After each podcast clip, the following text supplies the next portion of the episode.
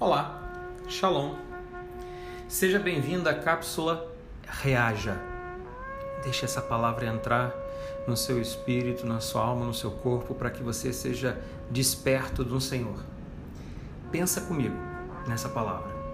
Está em 2 Timóteo 2, de 3 a 4. Suporte comigo os meus sofrimentos, como bom soldado de Cristo Jesus. Nenhum soldado se deixe envolver pelos negócios da vida civil já que deseja agradar aquele que o alistou. Eu quero contar para você três pontos. O primeiro ponto que Paulo diz é suporta comigo.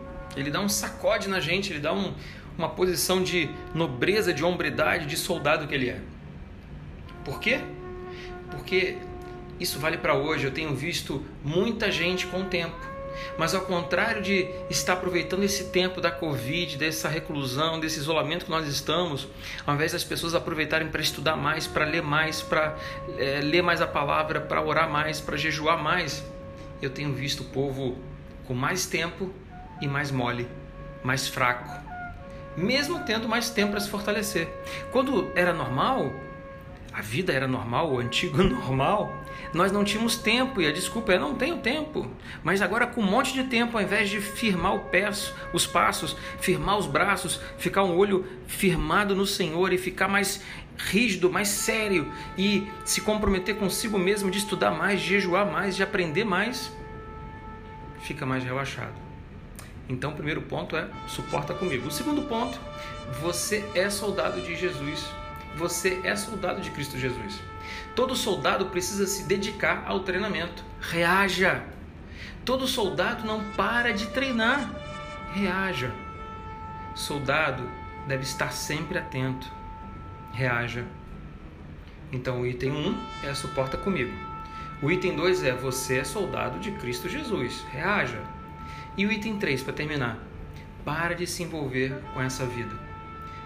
E nesse ponto, queridos filhos, é, para de beber das notícias ruins, enfraquecendo sua fé. Se deixa dominar pela, pela apatia, não se deixa dominar pela apatia, reaja.